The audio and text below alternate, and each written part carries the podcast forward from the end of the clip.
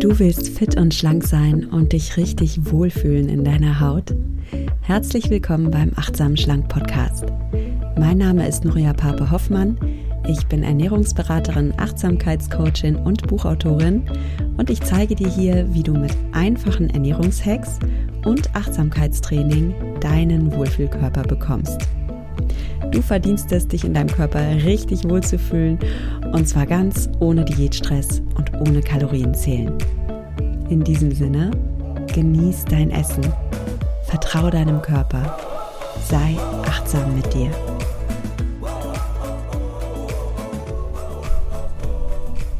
Hallo und schön, dass du wieder eingeschaltet hast in den Achtsamen Schlank Podcast. Ja, ein Riesenthema bei mir in den Coachings ist das Thema emotionales Essen.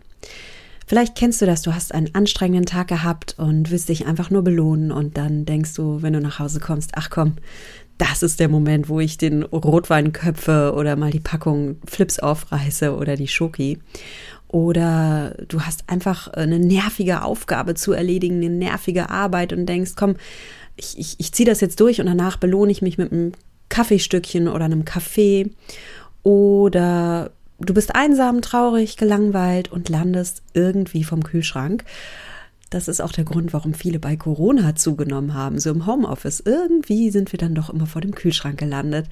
Und da spielte oft biochemischer Hunger gar keine so eine große Rolle, sondern es war der Seelenhunger, der uns an den Kühlschrank getrieben hat. Also, wir dürfen lernen, mit unseren Gefühlen umzugehen, ohne vor dem Kühlschrank zu landen. Und wie wir das schaffen können, gerade bei so heftigen Gefühlen, wie zum Beispiel äh, heftige Gefühle, Scham, Wut, Abweisung, wie wir mit diesen Gefühlen klarkommen können, ohne eben in die Chipstüte zu greifen oder zur Keksdose zu langen. Darüber spreche ich heute mit dem Psychologen und Post Podcaster Lukas Klaschinski. Ich habe das Gespräch mit ihm sehr genossen und sehr viel gelernt. Er ist ein Mensch, der gelernt hat, sich ganz mutig seinen Gefühlen zu stellen, welche Gefühle das sind, welchen Gefühlen er sich stellen darf, wie er das macht, welche Achtsamkeitstechniken er dabei auch benutzt. Darüber spricht er heute im Podcast. Und ja, ich, ähm, ich habe das Gespräch sehr genossen. Ich hoffe, du nimmst auch ganz viel für dich mit und reflektierst dich mal und schaust, okay, welche Technik könnte ich anwenden, wenn ich zum Beispiel krassen emotionalen Hunger entwickle oder wenn ich ein heftiges Gefühl spüre, wie kann ich das meistern? Und du kannst das lernen. So viel sei gesagt. Bevor es mit der Folge losgeht, noch ein Gruß am Brain Effect, mein Kooperationspartner und auch Sponsor der heutigen Folge. Bei Brain Effect gibt es Nahrungsergänzungsmittel, die dir die, ja, die deinem Gehirn und deinem Körper gut tun. Und es ist einfach so, du kannst hier jede Menge Mentaltraining machen und dein Mindset, an deinem Mindset arbeiten und an deinem Emotionshunger arbeiten. Wenn du deinem Körper Schrott über die Ernährung zuführst, dann wirst du es schwer haben, daraus glückliche Botenstoffe zu bauen und einen schnurrenden Stoffwechsel zu gewinnen. Du darfst also immer ganzheitlich deine Gesundheit und ganzheitlich auch deine emotionale Gesundheit angehen. Ja, probier mal die Übungen aus dem heutigen Podcast aus, mach Achtsamkeitsübungen und achte bitte auch darauf, dass du alle Nährstoffe über deine Ernährung bekommst. Wenn du Lust hast, dich noch ein bisschen extra zu verwöhnen, dann gönn dir gute Nahrungsergänzungsmittel, aber hier liegt die Betonung auf gut, wirklich qualitativ hochwertige ähm, ja, sonst sind wir wieder bei dem Schrottthema gelandet, dass du deinem Körper dann doch Schrott zuführst. Und ich vertraue da auf Brain Effect. Brain Effect macht eben qualitativ hochwertige Nahrungsergänzungsmittel. Die arbeiten mit Wissenschaftlern zusammen. Alle ähm, Produkte basieren auf wissenschaftlichen Studien, also ob das auch wirklich funktioniert, ob das Hand und Fuß hat. Alle Produkte werden in Deutschland produziert und zertifiziert und mit natürlichen Zutaten hergestellt. Und ich liebe ja vor allem das Daily Gut, das weißt du, glaube ich. Also das ist ein Symbiotikum, was lebendige Darmbakterien enthält und Vitamine und bei mir dafür sorgt, dass ich eine super gesunde Darmgesundheit habe und ein starkes Immunsystem habe und meistens gute Laune. Und ich liebe ja auch mein Sleep Spray, das mir dabei hilft, gut zu schlafen, gut einzuschlafen weil ähm, guter Schlaf ist einfach wichtig, um dann eben auch mental in der Power zu sein und ja, glücklich zu sein und Tatkraft zu haben. wenn du die Sachen vom Brain Effect ausprobieren möchtest, dann profitierst du davon, dass du achtsam schlank Podcast-Hörerin oder Hörer bist. Du bekommst hier einen Gutscheincode, der heißt achtsam. Gib den am Ende von deiner Bestellung ein und da kriegst du richtig fette Prozente. Also, tu was für dich, tu was für deine Gesundheit und achte da auf deinen Körper. Und jetzt geht's los mit dem heutigen Gespräch mit Lukas Klaschinski zum Thema Coping-Strategien und wie schaffen wir es, mit unseren heftigen Gefühlen umzugehen. Viel Spaß mit dem Gespräch. Lukas, manchen Podcast-Liebhabern wird deine Stimme bekannt vorkommen. Du bist selbst Podcaster, du bist Moderator unter anderem des Psychologie-Podcasts So bin ich eben mit Stefanie Stahl und dir, Lukas Klaschinski. Und ich liebe euren Podcast. Ich bin schwöre den in letzter Zeit so ein bisschen. Eine Folge nach der anderen. Sehr Weil, schön, freut mich. Ja, ich sage auch gleich warum ähm, damit alle den mal gerne hier abonnieren. Ihr behandelt wirklich unterschiedliche psychologische Themen und Fragestellungen und redet auch sehr offen ja, über so Themen, die wir aus eigener Erfahrung kennen. Ne? Also jeder findet sich in einer Folge, glaube ich, wieder. Es geht um Liebeskummer, es geht um Stress, um Scham, um ja auch Narzissmus, Traumata, also ein super breites Spektrum. Und ich finde es ganz spannend, weil ihr seid mega kompetent und geht die Sache aber auch mit Humor an. Also es ist nicht so steif, man kann da super gut äh, zuhören. Absoluter Hörtipp an dieser Stelle, Podcast So bin ich eben mit Lukas Klaschinski und Stefanie Stahl. Und bevor ich hier jetzt weiter schwärme, Lukas, gebe ich dir mal das Wort und ähm, stell dich doch mal gerne selbst vor. Was machst du? Wie bist du zu diesem Podcast gekommen und was reizt dich so an dem Thema Psychologie? Ja, also ich bin Lukas, wie du gesagt hast. Ne? Ich habe Psychologie studiert im Bachelor und im Master und habe immer schon gemerkt, ich möchte natürlich, ich glaube, das ist jedem Psychologen innenliegend mit Menschen arbeiten. Aber was ist ein Weg, ganz, ganz viele Menschen zu erreichen? Ich hatte davor den Beruf des Moderators gelernt und habe gedacht, das verbinde ich dann. Darum arbeite ich in den Medien als Psychologe. Aber ähm, Genau, wir haben auch äh, immer mal wieder Seminare und arbeiten im Eins zu eins Kontakt. Wir haben unsere Shows und das macht einfach wahnsinnig Spaß. Ich nenne das, was ich mache, ähm, Psychotainment. Das heißt, es ist eine Mischung aus äh, Psychologie und Entertainment, weil ich glaube, die meisten Menschen haben ja schon ihren Job, haben schon ganz, ganz viel, womit sie sich beschäftigen müssen. Und dann sollte Psychologie nicht was sein, womit ich auch, mich auch noch beschäftigen muss, sondern es sollte einfach nur Spaß machen und Spaß machen und entertainen. Und entertainen heißt für mich immer, dass emotional die ganze Bandbreite hat. Mal lustig, mal aber auch traurig, so wie das Leben selber ist. Und äh, ja, deshalb mache ich das, was ich mache. In Podcasts, in verschiedensten Podcasts, in Roadshows, in ja, diversen Medien. Und mir macht das total viel Freude und wir kriegen so wahnsinnig viel Feedback von den Leuten, dass das denen weiterhilft. Das ist einfach total schön zu sehen, so eine Gemeinschaft aufzubauen. Hm. Was ich so entspannt finde, wenn man euren Podcast hört, ja, man erkennt sich halt wirklich wieder an manchen Stellen und es ist so wahnsinnig entspannend, wenn man äh, sich in seinen Macken oder in seiner eigenen Normalgestörtheit, so nennt ihr es ja, wiedererkennt und mhm. merkt, hey, es ist alles vollkommen äh, normal, ja. Also ich bin hier nicht ja, alleine mit, mein, mit, meinem kleinen Dachschaden.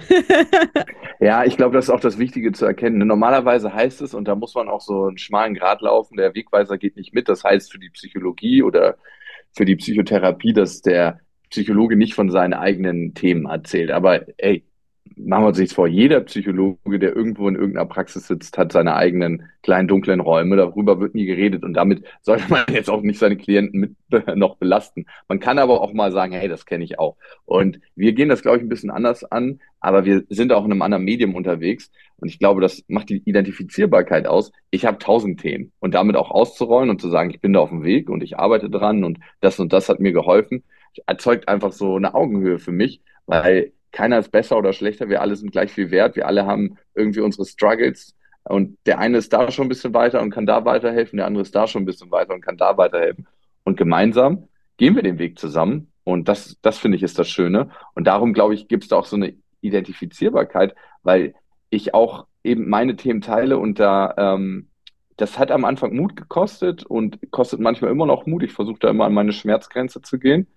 Aber genau das macht es aus. Das bringt ja das an die Oberfläche. Und was wir in der Psychologie erreichen wollen, ist ein Bewusstsein kreieren. Weil nur über die Sachen, worüber ich mir wirklich bewusst bin, kann ich ähm, die Kontrolle erlangen. Wenn alles, wenn ich gar nicht weiß, ne, unbewusst essen ist ja bei dir oft das Thema, wenn ich gar nicht weiß, dass ich das mache und äh, dass ich irgendwie, wenn ich gerade Stress habe, wenn ich ungute Gefühle habe oder unangenehme, sage ich viel lieber, dass ich da dann an den Kühlschrank renne oder dass ich dann irgendwo anhalte und mir schnell was reinstecke im Mund, dann kann ich dieses Verhalten ja gar nicht verändern. Erst wenn ich darüber ein Bewusstsein habe und genau weiß, wann das auftaucht, kann ich diesen Mechanismus, diese Verkettung auch unterbrechen. Und darum geht es eigentlich. Be Bewusstsein über sich selbst zu erlangen und das auf eine unterhaltene Weise und dann mein Leben dahin steuern, wo ich eigentlich hin möchte und nicht ähm, wie in der Achterbahn sitzen, wo ich gar keine Kontrolle habe. Ganz genau, Lukas. Da hast du jetzt auch schon so einen kleinen ja, ähm, Vorausblick gegeben in das, um was es heute in der Folge gehen soll. Also wir werden gleich über emotionales Essen sprechen und wir werden darüber sprechen, wie ich meine Gefühle bewusst wahrnehmen kann. Bevor wir so tief einsteigen, möchte ich noch mal ganz kurz bei dir bleiben, weil euer Podcast heißt ja auch Podcast für alle Normalgestörten. Und jetzt mal Hand mhm. aufs Herz, äh, Lukas. Wie normal gestört bist du? mit welchen oh. Macken, ja, mit welchen Macken kämpfst du so manchmal selbst? Ja, ich glaube, manche Themen sind bei mir ausgeprägter. Ich habe äh, auf jeden Fall Angst davor, in eine tiefe Bindung zu gehen. Das lerne ich natürlich durch äh, die Tatsache einfach, dass ich Vater bin und äh, ich baue, ne, habe eine sehr tiefe Bindung zu meiner Tochter. Ich habe auch eine tiefe Bindung zu meiner Familie und zu meinen Geschwistern. Aber manchmal fällt es mir in partnerschaftlichen Bindungen sehr schwer, da tiefer reinzugehen. Aber das ist auch ein Thema, woran ich arbeite und äh, wo ich mich selber viel, viel besser erkenne und äh, auf einem sehr, sehr guten Weg bin. Ich glaube, ich bin sehr ambitioniert unterwegs. Das äh, könnte auch äh, an Kindheitserfahrungen liegen mit meinem Vater. Da war, solange besser möglich ist, nie gut genug. Ähm, nie ganz explizit ausgesprochen, aber implizit sehr oft äh, transportiert in der Art und Weise, wie er mit mir kommuniziert hat und äh, wie auch sein eigenes Leistungsstreben war. Ähm, das hat alles seine Schattenseiten, aber hat auch alles äh, Lichtseiten. Und ich finde immer, wenn man ganzheitlichen Blick auf das ähm, nimmt, auf seine Prägung, auf die Brille, mit der man die Welt beobachtet. Ne? Wir alle sehen ja die Welt nicht so, wie sie ist, sondern durch die Brille unserer eigenen Prägung. Das ist immer wichtig zu erkennen. Also was für uns ganz, ganz klar scheint aus der Ich-Perspektive, ist für jemand anderes ganz, ganz anders.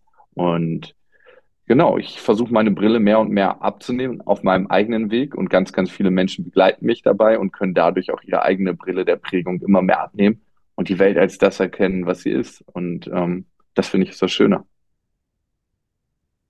Ja, total spannend. Und was, was du in deiner Antwort auch schon so ein bisschen mitgibst, ist, dass ja jeder Mensch sehr individuell ist und jeder Mensch dadurch auch andere Gefühle als unangenehm wahrnimmt.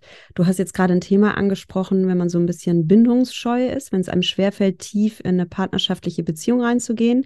Da haben manche Menschen vielleicht auch Ängste oder ein Druckgefühl dabei und andere wiederum nicht. Also ich habe das zum Beispiel nicht. Ich äh, jumpe immer so voll rein mhm. und denke, da habe ich nichts zu verlieren. Und für mich sind dann vielleicht andere Gefühle unangenehm. Und damit würde ich gerne auf das Thema der heutigen Folge kommen. Also wie gehen wir eigentlich mit unangenehmen Gefühlen um? Du hast gerade gesprochen, ganz wichtiger Punkt ist, dass wir uns unserer selbst bewusst werden, dass wir uns auch unserer Gefühle bewusst werden. Ähm, mal die Frage an dich, Lukas. Welches Gefühl ist für dich ein bisschen schwierig auszuhalten und wie gehst du mit deinen heftigen Gefühlen um? Ich glaube, jeder Mensch hat da so was anderes. Für jeden ist so ein anderes Gefühl so ein bisschen scary. Also Mhm. Also, äh, welche Gefühle finde ich unangenehm? Da gibt es ganz, ganz viele. So Zurückweisung zum Beispiel, finde ich, ist ein mhm. ultra unangenehmes Gefühl für mich. Ähm, dann Kritik ist manchmal äh, unangenehm, kann ich an manchen Tagen viel besser nehmen, an anderen Tagen weniger gut. Also äh, Kritik im Sinne von nicht konstruktiv, sondern auch manchmal so ein bisschen flapsig und negativ geäußert. Manchmal denke ich mir so, ja, hat gar nichts mit mir zu tun. Und an anderen Tagen ist es so, dass ich denke, ach krass, fuck, mache ich hier das richtig oder bin ich auf meinem Weg? Also da gibt's ganz, ganz viele Gefühle, die in mir unangenehm sind. Was ich immer wichtig dabei finde, ist zu gucken, wozu sind Gefühle überhaupt da? Ne? Wozu haben wir Emotionen? Und ich würde hier mal Emotionen und Gefühle gleichsetzen. Emotionen, da steckt das Wort Bewegung drin. Das heißt, sie sind dafür da, um uns zu mobilisieren. Und sie sind ganz, ganz schnell und ad hoc da. Sie dienten früher dazu, uns aus Gefahrensituationen rauszubringen und einfach uns zum Handeln zu motivieren. Und heute kann man Emotionen sehen als eigentlich nur ein Hinweis, eine Information darauf, ob ein Bedürfnis erfüllt ist. Dann haben wir ein angenehmes Gefühl oder eben nicht erfüllt ist. Dann haben wir ein unangenehmes Gefühl. Und in dem Beispiel, wenn ich sage, hey, äh, ich äh, bekomme Kritik und dann ist mein Gefühl ähm, eigentlich ein hohes Selbstwertgefühl zu haben, in, in mir zu tragen, bedroht und darum fühle ich mich in dem Moment nicht so richtig gut. Oder mein Gefühl, mein Wunsch nach Bindung ist nicht erfüllt, weil mich jemand anders kritisiert und dann zurückweist. Und dann fühle ich mich auch nicht gut, weil mein Wunsch nach Bindung nicht erfüllt ist. Mhm. Und weil da auch so ein Urgefühl, also ich kann das total gut verstehen, Lukas. Also ich finde Zurückweisung auch heftig und auch Kritik. Ich werde da besser, aber das mhm. ist etwas, wo ich konstant auch äh, an mir arbeiten darf, wo mich jetzt auch mein eigener Podcast auch sehr weitergebracht hat, weil ich meine, man stellt sich da raus und spricht über sich selbst. Und natürlich gibt es auch immer Leute, die einen äh, dumm finden oder ja, keine Ahnung, die da halt nicht drauf stehen und die das auch kritisieren. Und ähm, ich habe da sehr, ich arbeite da sehr an mir und sage mir, okay, ich nehme diese Angst einfach mit auf dem Weg und gehe, also die Angst vor Zurückweisung oder die Angst vor Kritik und gehe mit der Angst an der Hand diesen Weg, weil ich habe ja keinen Bock, mich deswegen aufhalten zu lassen. Also ich ja. nehme das wahr und nehme es an die Hand und gehe mit diesem Gefühl einfach weiter, ja. Total wichtig. Also das denke ich auch. A, Kritik kommt ja ganz oft von Menschen, und diese Kritik hat nichts oder ganz selten was mit einem selber zu tun, sondern ist ganz oft auch ein Abbild von dem, wie es in dem Menschen aussieht. Das heißt, eine Kritik an dir und deinem Podcast kann die Angst von jemand anderem sein, selber nicht in äh, die Annäherung zu gehen, selber nicht seine Ziele zu verfolgen, selber nicht sein Ding zu machen. Und wenn jemand anderes einem das spiegelt mit einem eigenen Podcast und ähm, da das genau tut, was man sich eigentlich selber wünscht, kann es dazu führen, dass man sagt, so, oh, Kacke, ey, was machst du denn gerade? So ein bisschen so, als ob einer nicht verheiratet war und es war lange Tradition, verheiratet zu sein. Und alle sagen auf einmal, oh, du bist nicht verheiratet? Oh, wenn ich das so sehe, dann müsste ich ja mal einen Blick auf mein eigenes Leben werfen. Das wäre ja Kacke.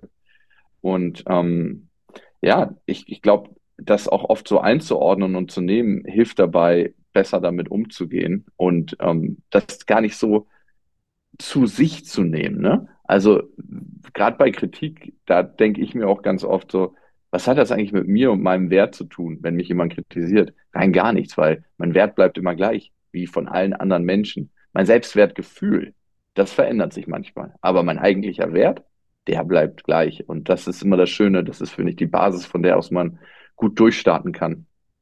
Ja, zwei Aspekte. Also erstens, was du sagst, ne, da gibt es so ein gutes Zitat, was Peter über Paul sagt, sagt mehr über Peter als über Paul.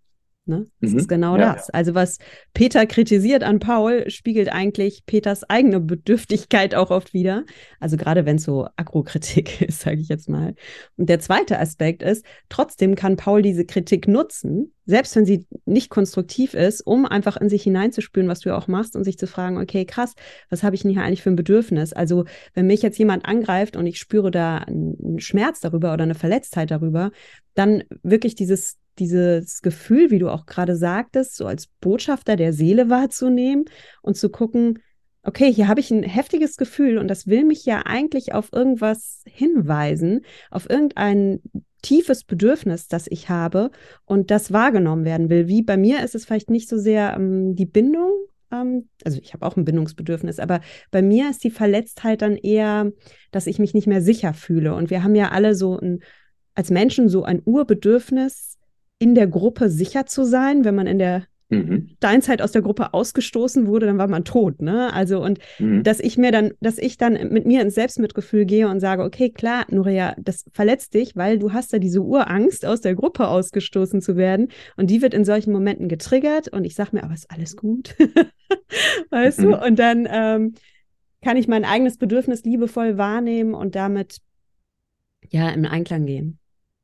Genau. Das ist ein guter Weg, den Realitätscheck zu machen. Ne? Bin ich gerade noch irgendwie in der Steppe und bedeutet der Gruppenausschluss für mich wirklich den Tod? Oder ist das eigentlich eine Sache, wo wir ein Update bräuchten in unserem Gehirn? Aber dieses, diesen Wunsch, ne, das ist wieder ein Bindungswunsch eigentlich. Ne? Ähm, der, die, die Angst vor Ablehnung ist der, der Wunsch nach Bindung, den wir alle in uns tragen, der ist ganz, ganz natürlich und angeboren. Und ähm, ich glaube auch, dass wir den gar nicht abstellen können. Ne? Also wir können zwar mit Vernunft uns so ein bisschen davor bewahren und dann nicht voll in die Reaktion gehen und äh, in unsere Emotionen abtauchen, aber zu einem gewissen Grad ist er einfach in uns allen drin und ganz, ganz natürlich. Also ich meine, äh, der ist so stark in uns drin, dass wir, wenn wir abgewiesen werden, das kann zum Tod führen, ne? Broken Heart Syndrom. Ähm, ich glaube, drei bis vier Prozent aller ähm, Herzerkrankungen sind auf das Broken Heart Syndrom zurückzuführen und das kann bei hohem Stress und Liebeskummer auftreten und bis zum Tod führen. Das ist krass. So sehr sind wir auf Bindung ausgelegt. Mhm. Manche sagen ja immer, ja, macht ja einfach nichts draus, was andere Leute denken. Aber so ganz tief können wir das fast gar nicht, weil unsere Prägung anders ist und mhm. unsere evolutionäre Geschichte. Ja, ja, ich bin mit einem Kardiologen befreundet und der hat mir das mit dem Broken Heart Syndrom mal erklärt. Also für jeden, der das noch nicht gehört hat, das ist wirklich so, wenn Menschen in eine krasse Stresssituation kommen und diese Stresssituation kann zum Beispiel Liebeskummer sein, dann macht das Herz so ein paar Aussetzer oder, oder ja, verändert seinen Rhythmus und ähm, das ist wirklich äh, ja hochgradig gefährlich für das Herz und einfach nur wegen einer Emotion. Das ist wirklich heftig, ja. Mhm. Ja, total. Ähm, jetzt heißt die Folge Coping-Strategien oder wie kommst du mit heftigen Gefühlen klar? Ich möchte mal ein kleines mhm. Zwischenfazit ziehen, weil da war schon ganz viel drin. Wie können wir mit heftigen Gefühlen klarkommen? Also ein Punkt, den du genannt hast, ist einfach mal Bewusstheit entwickeln über die eigenen Gefühle und ähm, sich selbst mal reflektieren und wahrnehmen. Und da hilft ja zum Beispiel euer Podcast, so bin ich eben mhm. total, ne? dass man sich einfach mal über Podcast hören mit ganz vielen Gefühlen auseinandersetzt und sich auch mal reflektiert und fragt, okay, ähm, was macht das mit mir? Kann ich mich da wiedererkennen? Ähm, super spannend. Der zweite Punkt ist, darüber haben wir auch gesprochen, Selbstmitgefühl, also sich nicht zu verurteilen für die unangenehmen Gefühle, sondern auch Verständnis für sich zu haben. Klar, äh, wir, wir sind alle Menschen, wir sind alle irgendwo geprägt, zum Beispiel auf Bindung, und es tut einfach weh, zurückgewiesen zu werden. Und das ist auch okay, das darf auch sein. Und der dritte Punkt, den fand ich ganz spannend, den du gerade nanntest, ist, so einen Realitätsabgleich zu machen ähm, mhm. Dieses Gefühl, was ja jetzt gerade vielleicht in mir auch Panik auslöst, also oh Gott, ich werde abgewiesen, sich mal fragen, ruhig brauner, wie viel steckt mhm. denn da eigentlich an Wahrheit drin? Also ähm, genau. Also ich würde gerne auf zwei, drei Punkte noch eingehen, die du ja. gesagt hast. Das eine ist, Gefühle einfach mal wahrnehmen. Ähm, das ist für viele gar nicht so einfach, gerade bei einigen Männern aus meinem Bekanntenkreis erlebe ich das, dass die das gar nicht so beigebracht gekriegt haben. Also wir lernen eigentlich alles in der Schule. Ne? Wir lernen rechnen, wir lernen schreiben, wir gehen irgendwann zur Fahrschule, fahren mit dem Auto, aber wer bringt uns Gefühle fühlen bei? Eigentlich niemand. Also wir haben auch nicht immer die besten Modelle. Ne? Wir kommen aus kriegstraumatisierten Generationen heraus. Unsere Großeltern, bei manchen die Eltern, bei manchen die Urgroßeltern sind kriegstraumatisiert und da hat einfach nur gezählt Überleben und Gefühle wurden ganz, ganz hinten angestellt. Von diesen Eltern wurden unsere Eltern erzogen und von diesen wurden wir wiederum erzogen. Und wer hat uns denn Fühlen beigebracht? Das heißt, manche spüren gar nicht so richtig, wie sie gerade innerlich fühlen. Die sind so zu, da ist das Leben, und das werden manche kennen, wie hinter einer Milch. Und da gilt es erstmal wieder, die Gefühle überhaupt wahrzunehmen. Ne? Was sind denn da für Erregungen in meinem Körper? Und da kann es helfen, jeden Morgen einen Körperscan zu machen. Das heißt einfach, wenn man im Bett liegt, da liegen und einmal von oben bis unten durch den Körper gehen, durch jedes Teil des eigenen Körpers, die Augen, den Mund, die Brust. Ich habe da auch auf meinem Instagram-Kanal ähm, immer ganz schöne Körperscan-Übungen, Lukas.klaschinski. Ähm, also man einfach mal so durchscannt und guckt, was sind denn für Erregungen drin? Und das hilft, eine bessere Verbindung zu sich zu finden. Das zweite, was du angesprochen hast, Selbstmitgefühl, ist auch ein ganz, ganz wichtiger Punkt. Wir alle denken, wir brauchen diesen Antreiber, diesenjenigen im Hintergrund, der uns in den Arsch tritt, sonst kommen wir von der Spur ab. Die Forschung zeigt, dass das Gegenteil der Fall ist. Der innere Antreiber, der uns, wenn wir am Boden sind und eigentlich jemanden bräuchten, der uns in den Arm nimmt, so wie wir das eigentlich ja auch mit guten Freunden machen. Warum behandeln wir uns nicht so wie gute Freunde? Und der uns dann noch in den Arsch tritt oder dann noch nachtritt, wenn wir schon am Boden sind, der sorgt dafür, dass in uns Stress ausgelöst wird. Cortisol wird ausgestoßen und dann gibt es eigentlich noch eine Fight- oder Flight-Reaktion. Ich kämpfe oder ich äh, ziehe mich zurück. Und das ist ja eigentlich überhaupt gar kein Blumenstrauß in Entscheidungsmöglichkeiten, den wir bräuchten in so einer Situation. Und darum ist Selbstmitgefühl ganz, ganz wichtig, damit wir aus einer sicheren Position der Wahrnehmung heraus entscheiden können und für uns die beste Entscheidung treffen können. Warum, und das kann man sich dann immer fragen, behandle ich mich gerade nicht wie meine beste Freundin? Oder fast noch schöner, wie meine Tochter oder mein Sohn. Selbst wenn man keinen hat oder keine, kann man dort trotzdem mit sich in Verbindung gehen. Ja, das ist so ein wichtiges Thema auch beim Essen. Das ist mhm. ähm, Viele meiner Coaching-Klienten kennen das. Die möchten gerne abnehmen, die möchten gerne besser essen und dann machen sie einen vermeintlichen Fehler. Also sie essen in Anführungsstrichen etwas Falsches und dann geht die äh, Stimme der Selbstkritik an. Boah, ey, schon wieder äh, wolltest du doch eigentlich nicht und du bist echt so ein Loser und jetzt weißt du was, jetzt kannst du es auch gleich bleiben lassen und dann wird die ganze Packung mhm. äh, Schokokekse aufgegessen, weil man sich selbst so degradiert und diffamiert, da entsteht auch viel Scham Mhm. Und um mit diesem ekelhaften Gefühl der Scham klarzukommen, greifen wir dann essen. zu mehr Essen. Und das ist total paradox. Also man hat etwas gegessen, was man nicht essen wollte. Und dann isst man noch mehr. Aber der Grund ist eigentlich gut erklärbar, weil ich mich selbst so schlecht mache, weil ich mich selbst so schäme, weil ich selbst vielleicht auch enttäuscht über mich bin oder wütend über mich bin und dieses super ekelhafte Gefühl nicht ertragen will, dämpfe ich es, indem ich einfach noch mehr esse. Und Essen ist halt ja, Essen ist eine Bewältigungsstrategie, um mit Gefühlen klarzukommen. Ob es eine funktionale oder dysfunktionale ist, darüber können wir gleich mal sprechen. Aber es ist eben für viele Menschen eine Strategie, sich selbst auf eine Art und Weise zu betäuben. Also den, mhm. die Scham nicht fühlen zu müssen. Und wenn ich so richtig vollgestopft mit Keksen bin oder so richtig vollgestopft bin mit Pizza oder Chips, dann kann ich gar nicht anders, äh, als irgendwann nur noch aufs Sofa zu fallen und irgendwie so vor mich hin zu dösen. Das ganze Blut fließt in den Magen. Und dann habe ich mein Gehirn und damit aber auch diese Stimme des ekelhaften Kritikers erstmal für einen Moment betäubt. Und am nächsten Morgen kommt dann das schlimme Erwachen, wo ich denke, alter Falter, was war denn das wieder für eine Aktion? Und jetzt nächste krasse Diät, um das auszugleichen. Also in diesem wirklich super schmerzhaften Teufelskreislauf sind manche meiner Coaching-Klienten so in, in, abgeschwächten Formen, manche sehr stark, manche eher schwach, aber viele kennen eben diese krasse Selbstkritik, ähm, die sie sich auferlegen, weil sie eigentlich eine Diät halten wollen und weil sie diesen hohen Diätmaßstäben gar nicht gerecht werden können. Und ja, darüber würde ich auch ganz gerne mal mit dir sprechen. Es gibt Coping-Strategien, Vielleicht kannst du als Psychologe mal kurz erklären, was eine Coping-Strategie ist und dann reden wir mal darüber, was so eine funktionale Coping-Strategie ist und was eine weniger funktionale Coping-Strategie ist. Ja. Ja, erstmal äh, zu den Substanzen unserer Welt. Ne? Wir gucken ganz, ganz oft auf das Heroin am Cottbusser Tor in Berlin oder auf irgendein Crystal Meth. Wir gucken ganz selten auf äh, die größte Droge unserer Welt und das ist für alle Menschen, die uns, das eint uns alle, Zucker. Und Zucker ist das, was so wahnsinnig süchtig macht. Ich glaube, das kann jeder feststellen, der mal äh, über Weihnachten recht viel Süßigkeiten gegessen hat. Davon wieder runterzukommen, ist ziemlich krass. Und bei Kindern merkt man es noch viel, viel stärker, wenn man dem ein bisschen Zucker gibt, was das wirklich mit dem Organismus macht. Das heißt, für mich ist die erste Strategie, ähm, wie kann ich Zucker in meinem Leben ausschleichen? Ich glaube, das ist vielleicht auch schon ein bisschen Schritt zu weit. Du hast gleich gerade nach Coping-Strategie ähm, gefragt. Coping-Strategie hat ganz, ganz viele Gesichter, aber im Allgemeinen kann man sagen, das ist einen anderen Umgang mit einer Situation finden, mit der ich im Moment nicht zurechtkomme. Und fürs Essen heißt das, ich möchte eigentlich die Gefühle, die in mir drin sind, nicht fühlen. Und deswegen mache ich was anderes, was mich betäubt, was ähm, Glückshormone ausstößt, ne, Dopamin essen, das hängt ja auch zusammen. Bei mir wird Dopamin ausgeschüttet, wenn ich äh, schön viel esse um mich für einen kurzen Moment betäu zu betäuben. Und das haben alle Süchte gemein.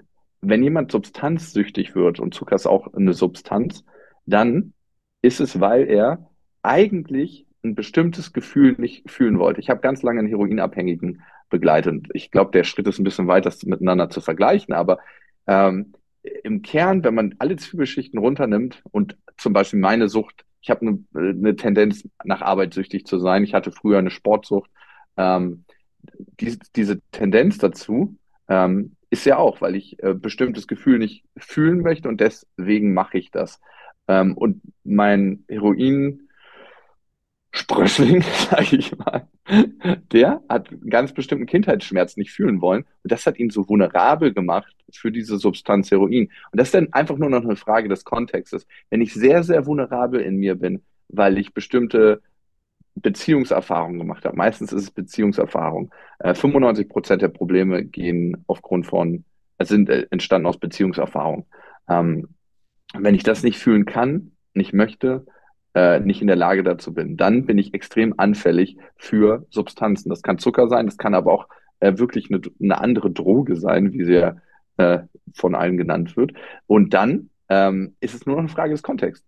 Wachse ich irgendwo auf einem bayerischen Dorf auf und da ist Zucker zugänglich oder wachse ich irgendwo ganz anders auf und da ist was anderes zugänglich. Das klingt jetzt sehr, sehr extrem, aber ganz, ganz viel ist auch wirklich äh, Umfeld. Ja, total. Ich erkenne mich da auch selbst wieder. Also ähm, du sprichst bei Zucker zwei Aspekte an. Einmal ist es biochemisch einfach wirklich so, dass das Zucker unser Belohnungszentrum aktiviert im Gehirn. Ähm, und das haben wir alle. Und ich erinnere mich als Kind, also da sind ja auch Kinder unterschiedlich. Ich war auch immer so eine Süßschnute. Ich war schon mhm. sehr, ich konnte mich auch schon als Kind ganz gut an, an Zucker überfuttern. Ähm, ich erinnere mich, ich war bei den Sternsingern, ne? Und wenn wir dann da nach Hause mhm. kam mit fetter Beute, dann war mir erstmal meistens schlecht, weil ich wirklich mich so am Süßkram überfuttert habe. Also da hatte ich vielleicht persönlich schon so eine Tendenz angelegt. Manche haben das ja gar nicht so bei Zucker. Und dann mhm. hast du auch vollkommen recht, als ich zum ersten Mal wirklich Essen instrumentalisiert habe, um meine Gefühle zu managen, ähm, da war ich Au pair in Frankreich und da habe ich mich sau unwohl gefühlt. Also da war wirklich so mein Bedürfnis nach Bindung total gestört. Also da, ich kann da, will da jetzt nicht ins Detail gehen, aber das war eine, eine krasse Erfahrung, ausgeschlossen zu sein und ähm, nicht erwünscht zu sein. Und da weiß ich dann noch, da habe ich mir so einen Snickers gekauft und in den Mund gesteckt und es hat sich vor einem Moment so gut angefühlt, also diese Süße im Mund. Und das war so eine Dreierpackung Snickers. Und dann habe ich gleich den nächsten Snickers aufgerissen und dann noch den nächsten. Und dann dachte ich so, ey, wie krass war denn die Aktion? Jetzt hast du irgendwie so drei Snickers in dich reingeschoben. Und also wirklich besser ging es mir nicht. Mein Bedürfnis war ja immer noch da. Aber so für einen Moment konnte ich mich so aus der Realität flüchten. Und mhm. drei Snickers, das klingt jetzt vielleicht für jemanden, der das hört, noch ganz süß. Äh, es ist ja noch nicht so viel, aber das kann sich dann in der Zeit steigern und man isst halt immer mehr, weil Dopaminrezeptoren ja auch abstumpfen und das Belohnungszentrum quasi immer höhere ähm, Mengen braucht, wie bei der Heroinsucht. Der erste äh, Heroin-Shot ist vielleicht noch gar nicht so, also du bist da noch nicht süchtig nach einem Shot, aber war schon mal ganz nice, die Erfahrung. Und dann machst du es halt wieder und dann sinkt die Hemmschwelle, du brauchst immer mehr und irgendwann ähm, bist du dann halt voll drin. Ne? Und das ist, ja. Ja, das Thema an der Erfahrung ist natürlich, dass du eigentlich keinen gesunden Umgang mit der Situation gelernt hast, sondern deiner Angst ausgewichen wirst. Die genau. Angst ist wie ein Monster, was größer wird, wenn du sie nicht anguckst. Und du läufst quasi davon weg in dem Moment, wo du in das Snickers beißt, weil du dann mit dem Snickers beschäftigt bist und dich nicht umdrehen kannst und nach deiner Angst gucken kannst. Und wenn du das tun würdest, und ich habe Situationen gehabt in meinem Leben, wo ich dazu gezwungen war, das zu tun, ähm, dann merkst du, okay, äh, es löst sich auf. Ich kann mit dem Gefühl umgehen, aber das muss man halt lernen und das ist halt das Wichtige zu verstehen.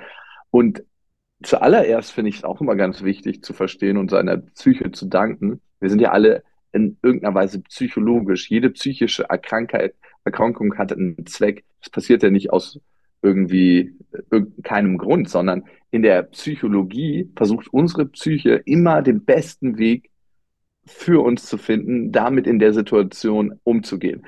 Wir kennen alle das Dissoziieren, das heißt in schwer, schwer lebensbedrohlichen Situationen, dass wir eigentlich aus uns rausfahren und die Situation auf einmal von außen beobachten.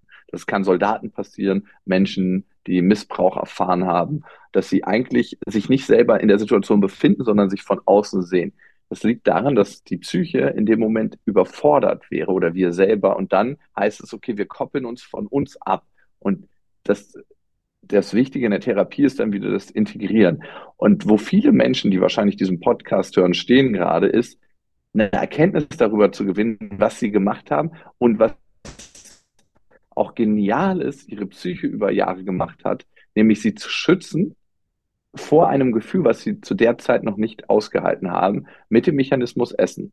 Heute sind sie schon anders in der Lage und stärken sich gerade mit Wissen und merken, okay, vielleicht ist das heute anders. Vielleicht habe ich heute die Kraft dazu, da mal ein bisschen mehr hinzuschauen. Vielleicht kann ich heute einen anderen Schritt gehen und ich kann meinem System dafür danken, dass es so clever war und mich all die Jahre geschützt hat. Und heute kann ich wieder ein bisschen mehr das Ruder selber in die Hand nehmen. Ja, ganz genau. Und da sind wir bei dem Thema Coping-Strategien. Man kann ja auch eine Coping-Strategie, also eine Bewältigungsstrategie für seine Gefühle finden, die funktional ist, also die mir gut tut. Und mir persönlich hat die Achtsamkeit so gut getan und darum unterrichte mhm. ich das ja auch meinen äh, Coaching-Klienten auch so Übungen wie Bodyscan und auch eben das Wahrnehmen der eigenen Gefühle und dann auch einen ganz mutigen Schritt zu gehen, nämlich mir selbst die Erlaubnis zu geben, alles fühlen zu dürfen, alles fühlen zu dürfen, das Angenehme wie das Unangenehme, ohne mhm. die Angst, die du gerade ansprachst, sondern sich selbst mal zuzutrauen, ey, ich halte das aus. Ich halte auch mal dieses sau unangenehme Gefühl aus, wie zum Beispiel das Gefühl, abgewiesen zu sein oder wie das Gefühl, über mich enttäuscht zu sein. Ähm, oder, oder sowas wirklich sehr schwer auszuhalten ist wie Scham. Ich nehme das einfach mal wahr und ich halte das aus und ich spüre, ich ich gehe daran nicht kaputt, weil ein Gefühl ist im Endeffekt auch nur Biochemie und eine Vibration in meinem Körper und ich kann das wahrnehmen, ich kann das mit meinen Worten beschreiben, ich kann zum Beispiel sagen, okay, krass, Scham. Scham fühlt sich an wie so, boah, in meinem Brustkorb, in meinem Bauch zieht sich alles zusammen. Vielleicht wird meine Haut auch heiß. Also ich kann das einfach mal körperlich beschreiben, als wenn ich das einem Maßmenschen beschreiben wollte und mhm. dadurch ja so ein einerseits einen gesunden Abstand finden, aber andererseits auch das Ganze integrieren, ohne eben davonlaufen zu müssen. Und das ist im Endeffekt die Kunst. Das ist gar nicht so leicht. Das, das darf man wirklich lernen. Und das ist, glaube ich, auch eine Lebensaufgabe, sowas zu lernen. Aber wenn man das lernt, dann ist man so frei, weil dann braucht man nicht mehr davonrennen. Und dann braucht man auch kein, keine Schoki mehr, um, um, um Frust wegzufuttern, weil man den Frust einfach erleben darf. Und mhm. an der Stelle vielleicht noch ein Hinweis, weil ich das so spannend finde. Ich unterrichte darum auch nicht, ähm, wie du lernst, immer glücklich zu sein. Oder ich behaupte auch nicht, dass meine Kurse glücklich machen oder so. Also machen sie schon. Aber ich sage eher, es geht darum, dass du erfüllt wirst, dass du dir erlaubst, ein erfülltes Leben zu leben. Und in einem erfüllten Leben haben alle Gefühle Platz, die angenehmen wie die unangenehmen. Ja. Vielleicht ist das die Aufgabe, die wir alle haben, ja? Nicht immer dieses Happy sein wollen, nicht immer dieses Instagram und alles ist shiny und schön und alles toll, sondern nee, es ist auch manchmal, es tut auch manchmal was weh und das ist okay. Das ist unsere menschliche Erfahrung, es ist okay und es darf sein. Ja, also unbedingt. Ähm, ich war drei Tage in der Dunkelheit in einem Dunkelretreat und da habe ich das erste Mal, glaube ich, so richtig tief verstanden, was es bedeutet, durch die auch unangenehmen Gefühle durchzugehen was dahinter kommt. Das ist äh, so ein, eine Art kleines Zimmer, wo man drin ist, äh, wo es keine Fenster gibt, beziehungsweise die Fenster sind verschlossen. Man kriegt zu essen reingereicht, zweimal am Tag, man weiß auch nicht wann. Es ist die ganze Zeit dunkel, absolut dunkel und keiner ist bei einem. Einmal am Tag kommt eine Psychologin für 15 Minuten und guckt, ob man schon durchgedreht ist. Und die habe ich, das war so eine ganz alte Frau, die schon so richtig gekrümmt gegangen ist und ganz viel Weisheit in sich drin getragen hat. Und ich bin ja jemand, der schon sehr spaß- und äh, freudeorientiert ist, ähm, wie wir alle eigentlich. Ne? Wir haben ein psychologisches Grundmotiv und wollen Unlust vermeiden und Lust erzeugen. Und da hat sie zu mir gesagt, Morla habe ich sie genannt, wie die weise alte Schildkröte, Schildkröte aus die unendliche Geschichte, die schon alles gesehen und alles erlebt hat und die jegliche Zeit überdauert hat. Vielleicht geht es gar nicht darum, immer nur Spaß zu haben. Vielleicht geht es gar nicht darum, im Leben nur gute Gefühle zu haben. Vielleicht geht es um was ganz, ganz anderes. Sie hat nicht gesagt, worum es geht, sonst wäre sie ja nicht Morler. Aber für mich geht es auch um die Vielfalt, äh, weil das Leben ist einfach Kontraste. Das Leben lebt auch von Kontrasten. Und das Gehirn funktioniert nur mit Kontrasten. Ne? Und wir können nur Gutes so wahrnehmen oder Angenehmes so wahrnehmen, wenn es auch Unangenehmes gibt. Ähm, das ist so ein Grundgesetz. Das merkt man daran, wenn man sich zum Beispiel ein neues Auto kauft und in den ersten zwei, drei, fünf Tagen sich noch denkt, wow, ist das komfortabel, ist das geil. Und am achten Tag setzt man sich schon rein und merkt es gar nicht mehr so richtig, was da passiert. Ähm, wie cool das ist, weil sich das Gehirn daran gewöhnt hat und das ist das neue Normal. Und ebenso kann man sich aber auch, wenn man dysfunktionale Verhaltensweisen sich angeeignet hat, sich wieder in ein neues Normal orientieren und andere Coping-Strategien für sich entwickeln. Und du hast von Coping-Strategien entwickelt und hast einmal angeführt dieses Fühlen, dass ähm, ja, dass äh, man da einfach mal in diese Körperregion reingehen kann. Das ist ein Weg natürlich und das ist äh, total hilfreich. Das kann für viele Menschen auch sehr herausfordernd sein. Da kann es äh, Sinn ergeben, sich Kreise zu suchen, wo genau das praktiziert und geübt wird. Geführte Meditation, äh, vielleicht auch Hypnose. Hypnose kann ein ganz, ganz toller Weg sein. Ähm, ich habe ähm, einen Hypnosetherapeutenschein gemacht und äh, bin total begeistert davon, von dieser Methode und wende das auch an. Ähm, aber jetzt nicht irgendwie äh, immer nur im Freundes- und Familienkreis.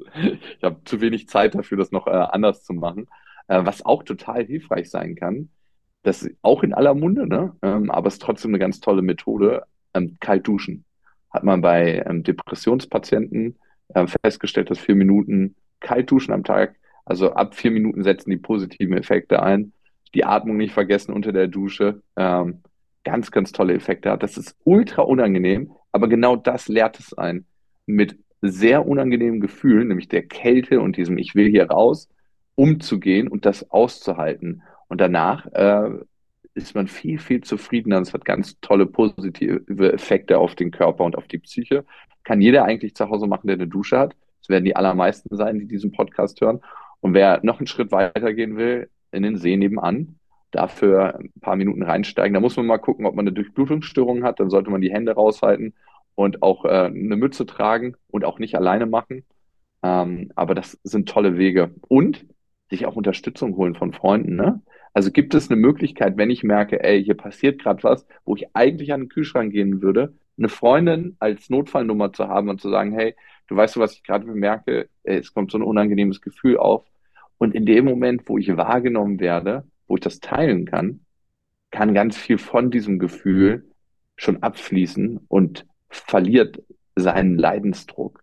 Also das ist ja das Wichtige. Ich leide ja ganz oft darunter, weil ich dieses Gefühl eben nicht wahrnehme und anerkenne und diese Information in meinem Cockpit, diese Warnleuchte nicht sehen möchte. Und dann muss die Warnleuchte natürlich weiter heftiger blinken, dann kommt noch ein Störsignal dazu, bis ich anfange, das Gefühl wirklich zu sehen und zu sagen, ach okay, danke Warnleuchte, du willst mir was sagen. Auch das wieder psychologisch. Es hat ja einen Grund, warum die Leuchte anspringt. Es ist ja nicht nur so, ach Bock, ich, ich äh, habe mal wieder Lust, irgendwie äh, meinen äh, Gefühlsträger zu ärgern. Ich äh, starte mal mit einem unangenehmen Gefühl, ja, warum nicht? Ach, ist, der ist jetzt gleich am Aufwachen. Jetzt kommt das unangenehme Gefühl langsam rein und die Meldung, du wirst scheiße. Und das mache ich nicht, weil ich ähm, demjenigen wirklich ein schlechtes Gefühl machen will, sondern weil ich ihm eine Information geben will. Mhm. Und jetzt fragt man sich vielleicht, hey, ich, du bist scheiße, was kann das für einen Grund haben, dass ich mich, dass ich denke, dass ich scheiße bin? Ne? Ähm, und da muss man, und ich glaube, das wäre ein ratsamer Weg für alle Menschen, sich einfach mal mit seiner Kindheit beschäftigen. Also wo können die Wurzeln und die Ursachen liegen? Und ganz, ganz kurz angerissen, du bist scheiße, wenn ich dieses Wort für mich oder diesen Satz für mich oft habe, dann kann es sein, dass ich Bindungserfahrungen in meiner Kindheit gemacht habe, die sehr, sehr schmerzhaft waren. Und weil ich meinen Eltern nicht die Schuld dafür in die Schuhe schieben will und denen die Verantwortung geben will für ihre ähm, ja, Sache, die sie da verzapft haben, vielleicht auch nicht aus dem Bewussten, sondern aus dem Unbewussten, sage ich lieber, ich bin scheiße weil ich dann die Kontrolle innerhalb der Beziehung habe und die Beziehung stabil halten kann zu meinen Eltern. Ja, ja, du hast recht, Lukas. Und ähm, was du gerade gesagt hast, ich finde das Bild mit der Warnleuchte so schön, weil die Warnleuchte will einem ja nichts Böses. Also die Warnleuchte ist ja gut für einen. Und ähm, ich möchte auch jeden, der das gerade hört, einladen, ähm, nicht mit sich zu hadern. Also äh, ich formuliere es mal anders. Also ich war ja früher so die typische äh, Frau und habe Diät gehalten und dann wieder äh, abgebrochen und wieder zugenommen und immer mit meinem Gewicht gestruggelt. Und als ich die Achtsamkeit entdeckt habe und, und diesen Kampf gegen mich aufgegeben habe, habe ich ja wirklich nicht nur meinen Wohlfühlkörper bekommen, sondern ich ähm, bin jetzt in meiner Seele auch mehr zu Hause. Und das Ganze war insofern ein Geschenk für mich, weil es mich letztlich gezwungen hat, ähm, ja, meine Gefühle anzuschauen und eben funktionale, also wohltuende Coping-Strategien zu lernen und Freiheit zu gewinnen, also wirklich seelische Freiheit. Und das ist so ein Riesengeschenk. Darum liegt in dieser Warnleuchte, die da aufblinkt, immer auch ein Geschenk. Es fühlt sich im ersten Moment nicht so an. Also wenn jemand zum Beispiel gerade äh, krassen emotionalen Druck verspürt zu essen, weil er so gestresst ist, dann fühlt sich das in dem Moment nicht schön an. Aber ihr könnt euch das einfach mal als Bild mitnehmen. Die Warnleuchte will euch nichts Böses, die will euch auf was hinweisen und darin liegt ein Geschenk. Und wenn man lernt, da hinzuschauen und, und ähm, ja, sich mal mit dem Betriebssystem Auto dann auseinanderzusetzen und mal zu gucken, okay, was braucht mein Auto oder was brauche ich dann in dem Moment, dann ist da so ein Potenzial und so ein, ja, ein Weg der Freiheit. Ich weiß jetzt gar nicht, wie ich das ausdrücken soll, ohne total kitschig zu werden, aber es ist, es ist der Wahnsinn. Also es ist, ähm, es erfordert Mut, ich finde übrigens auch dich, Lukas, ich muss es jetzt mal sagen, ich finde es krass mutig, in so einen, in einen Dunkelraum zu gehen. Ich finde es auch krass mutig, wie du über deine Gefühle sprichst. Und ich finde es auch krass mutig, vier Minuten kalt zu duschen. also. Ja, das schaffe ich auch nicht immer, ne? Also die Dunkelheit, das war schon heftig. Gibt solche und solche Tage, ne? Ähm, auch damit sich nicht zu streng zu sein und auch Selbstmitgefühl zu haben. Ne? Ähm, total wichtig. Ja. Ja, danke. Danke, danke. Ja. Ich würde äh, zum Abschluss gerne dich äh, fragen, ähm, der Podcast, also es geht ja auch um Achtsamkeit. Was bedeutet Achtsamkeit für dich? Wir haben ganz viel darüber gesprochen, aber kannst du es nochmal für dich in deine Worte packen? Ich habe gerade erst eine Meditationslehrerausbildung gemacht und da war ganz viel das Thema Achtsamkeit.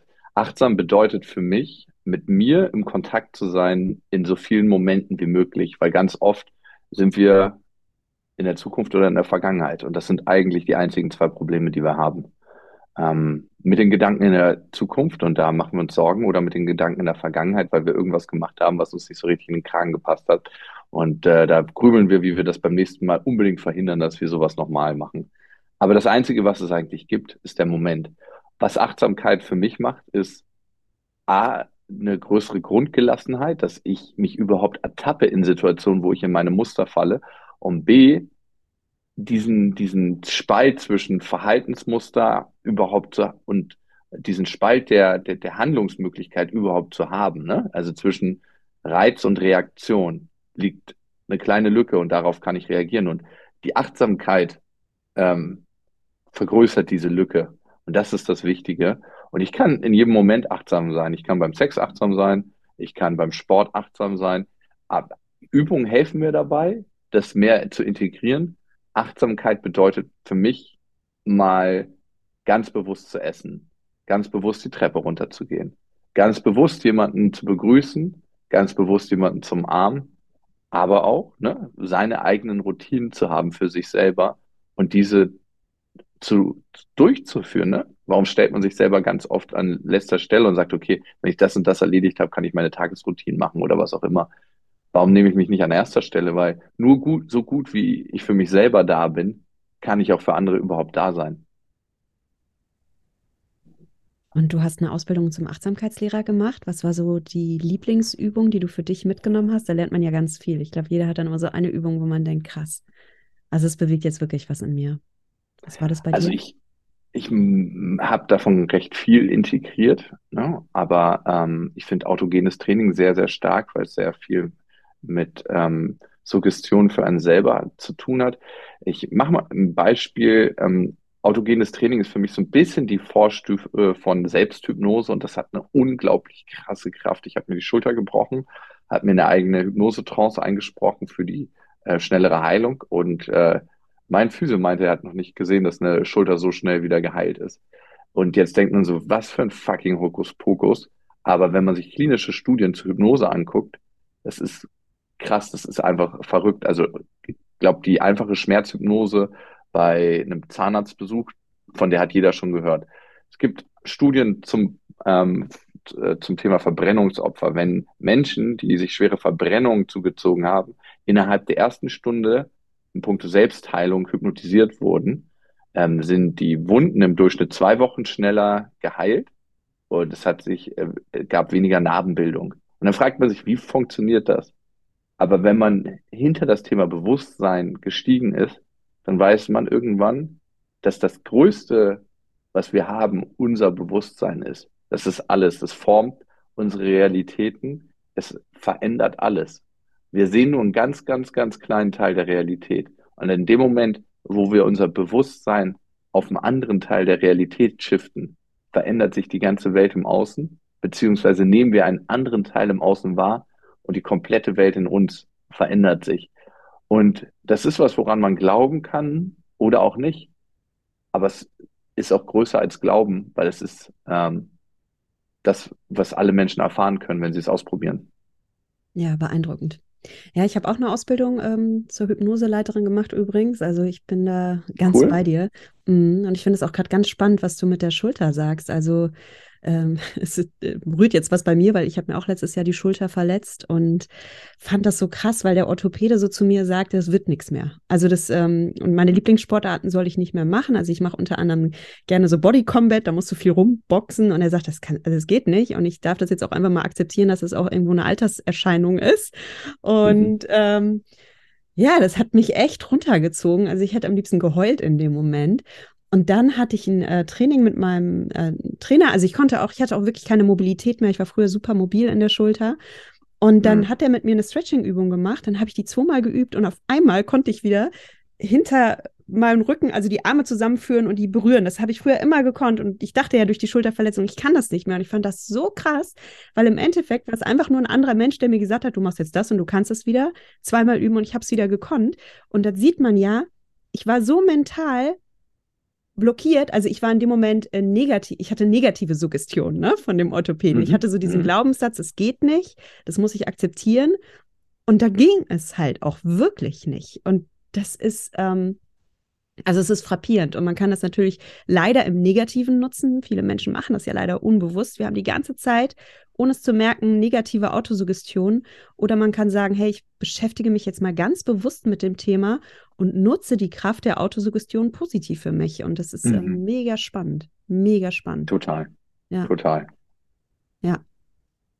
Also wen das Thema interessiert, ähm, ich arbeite übrigens an einem Meditationsprogramm auch zum Thema äh, Wohlfühlernährung und da werden wir auch mit sowas äh, arbeiten.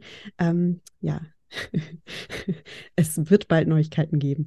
Cool. Ähm, Lukas, äh, du hast heute mega viele Goldnuggets rausgehauen. Ich habe mal ein bisschen äh, herausfordernde Frage, aber welches Goldnugget würdest du jetzt aus dieser Folge mal nochmal aufgreifen? Was ist so wichtige Erkenntnis des Gesprächs und bitte verknüpft mit einer kleinen Hausaufgabe, die die Hörerinnen und Hörer noch heute durchführen können. Also was ist wichtig, was nehmen wir mit aus der Folge und welche kleine Übung kann jeder mal heute probieren? Ja, also ich glaube, das allererste unangenehme Gefühle, die ich versuche zu vermeiden, dass das eher eine Information ist als etwas, was mir nicht gut tut und nicht schadet. Und in dem Moment, wo ich es nicht wahrnehme, geht es an mir vorbei und Gefühlsvolume, also die Intensität muss aufgedreht werden, dass ich endlich hingucke. Und vielleicht kann die Übung die Hausaufgabe sein, beim nächsten Mal, wenn ein Gefühl aufkommt, und es muss nicht gleich auf einer Emotionsskala von 0, ich fühle gar nichts bis 10 maximal ähm, aufgedreht, eine 10 sein, sondern es kann eine 6 oder 7 sein. Einfach mal spüren im Körper, was passiert da gerade? Äh, klopft das, drückt das, zieht das, entsteht Wärme, entsteht eine Spannung einfach mal in den Körper gehen und das bewusst wahrnehmen. Und je öfter ich das tue, desto mehr ähm, übe ich auch Gefühle. So ein bisschen so wie auf dem Fußballplatz das erste Mal gehen und so ein bisschen den Ball kicken. Und das ist die Hausaufgabe, das dreimal am Tag mindestens zu tun für die nächsten Tage. Fünf Tage. Ja, sehr gut. Ich mache mit. Sehr gut. Oh, cool, Lukas. Also das hat heute ganz viel gegeben. Ich glaube, da, das kann man ja, gut, auch nochmal anhören mich. und sich vielleicht mal ein paar Notizen machen. Und wer mehr von dir erfahren möchte, wo finden wir dich? Einmal auf meinem Instagram-Kanal, da mache ich auch viele Videos, die äh, spaßig sind, aber immer mein Anspruch ist es, einen wahren Kern in sich tragen. Äh, Lukas.Klaschinski natürlich bei, auf meinen Podcasts, äh, unter anderem So bin ich eben äh, mit Stefanie Stahl. Ähm, genau. Und äh, ich moderiere auch noch einen anderen Podcast, wenn man sich für Wissen interessiert, ähm, vom Museum für Naturkunde, Beats and Bones. Der ist für mich immer geil, wenn man so eine private Biologiestunde kriegt und aber auch manchmal seine eigene Verbindung und die Parallele zur Natur feststellt. Also gibt äh, ungefähr 1200 Kanäle, wo man mich findet. Also ich stöber überall rum, weil ich mich für ganz viele Sachen interessiere. Also ich habe noch einen anderen Podcast von dir gefunden, ähm, wo du Interviews führst, aber den kenne ich noch nicht. Sag, das ging jetzt so schnell. Ich glaube, das werden viele hier lieben und feiern. Ach so. Beats and Bones. Ähm, Beats and Bones vom Museum für Naturkunde Berlin, genau. Ja. Ich habe auch noch einen Podcast, wo, der heißt 180 Grad. Ja. Ähm, den gibt's äh, ja auch. Und da führe ich ganz, ganz intensive Gespräche mit Menschen, die eine 180-Grad-Wendung äh, vollzogen haben in ihrem Leben. Vom Mörder zum ähm, Yoga-Lehrer und äh, auch Achtsamkeitstrainer. Hui. Ja. genau. Ähm, das war ein ultra krasses Gespräch und äh, ich hatte da 180 von. Ähm, genau, das war auch eine Zeit, die mich sehr geprägt hat. Das sind ältere Folgen, aber immer noch ultra spannend und lehrreich. Ich höre mir die auch manchmal für mich selber noch, mal, noch an. Ja, ich habe da das Interview gehört mit äh, Balbian, äh, wie heißt der? Ähm, hilf mir. Balian Buschbaum. Balbian Buschbaum, genau, der Leichtathlet. Ja. Super tolles, äh, spannendes Interview. Also es lohnt sich wirklich. Beats and Bones kenne ich noch nicht, aber das finde ich richtig geil. Ich glaube, es werden auch hier, hier viele Hörerinnen und Hörer gut finden.